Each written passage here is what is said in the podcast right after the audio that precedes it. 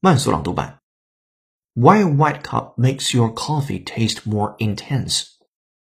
If part of your morning routine involves coffee, it's likely that you have very specific ritual about which cups you use.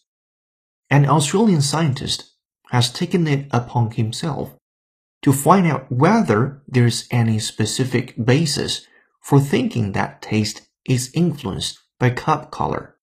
And it turns out the color of your cup plays a big role in how you think your coffee tastes.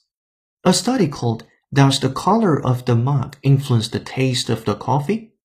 published in the journal Flavor, looks at how color influences the taste of coffee. According to the lead author, Federation University Australia's George Van Doorn, the experiment was inspired by a conversation with a barista who reported that when coffee is consumed from a white ceramic mug, it tastes more bitter than when drunk from a clear glass mug instead. 本期节目就到这里，浩浩老师恭喜你又进步了。